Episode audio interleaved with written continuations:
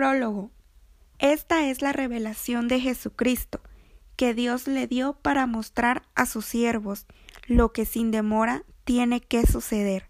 Jesucristo envió a su ángel para dar a conocer la revelación a su siervo Juan, quien, por su parte, da fe de la verdad, escribiendo todo lo que vio, a saber, la palabra de Dios y el testimonio de Jesucristo. Dichoso el que lee y dichosos los que escuchan las palabras de este mensaje profético y hacen caso de lo que aquí está escrito, porque el tiempo de su cumplimiento está cerca. Saludos y doxología. Yo, Juan, escribo a las siete iglesias que están en la provincia de Asia.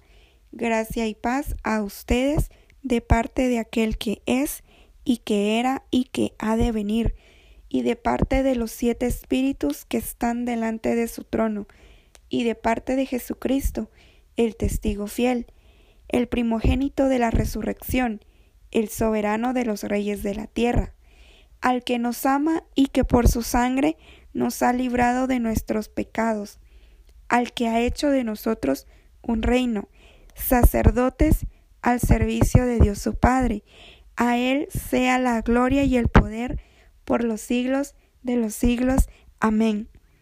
Miren que viene en las nubes, y todos lo verán con sus propios ojos, incluso quienes lo traspasaron, y por él harán lamentación todos los pueblos de la tierra. Así será. Amén. Yo soy el Alfa y la Omega, dice el Señor Dios, el que es y que era y que ha de venir, el Todopoderoso. Alguien semejante al Hijo del Hombre. Yo, Juan, hermano de ustedes y compañero en el sufrimiento, en el reino y en la perseverancia que tenemos en unión con Jesús. Estaba en la isla de Patmos por causa de la palabra de Dios y del testimonio de Jesús.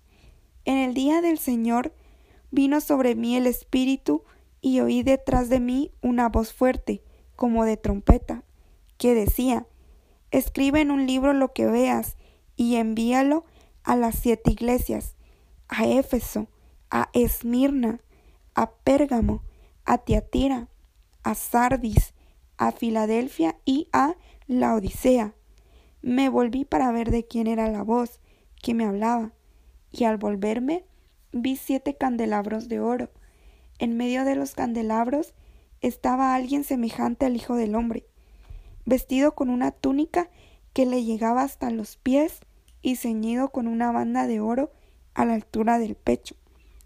Su cabellera lucía blanca como la lana, como la nieve, y sus ojos resplandecían como llama de fuego. Sus pies parecían bronce al rojo vivo en un horno, y su voz era tan fuerte como el estruendo de una catarata. En su mano derecha tenía siete estrellas, y de su boca salía una aguda espada de dos filos.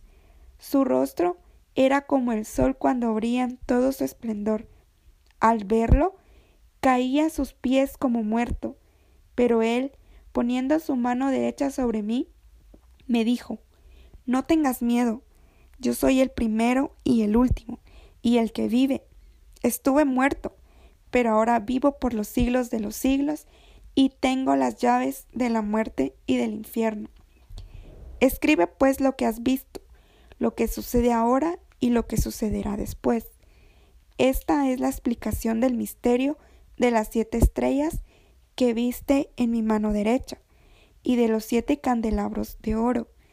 Las siete estrellas son los ángeles de las siete iglesias, y los siete candelabros son las siete iglesias.